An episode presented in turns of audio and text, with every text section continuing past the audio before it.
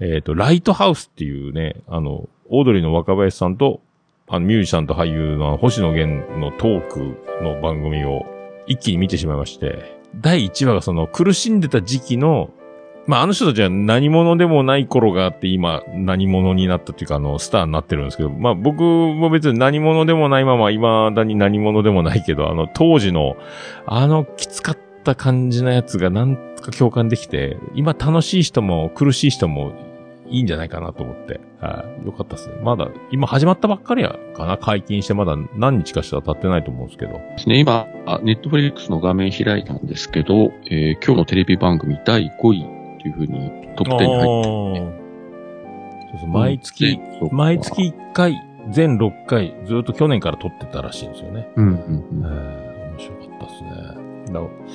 気になる。はい、うん。まあ、島ジョージャもね、キラキラ生きてるとは思いますけど、ぜひ見ていただければと 思います。ライトハウスでございました。はい、では、また来週お願いします。また来週。また来週。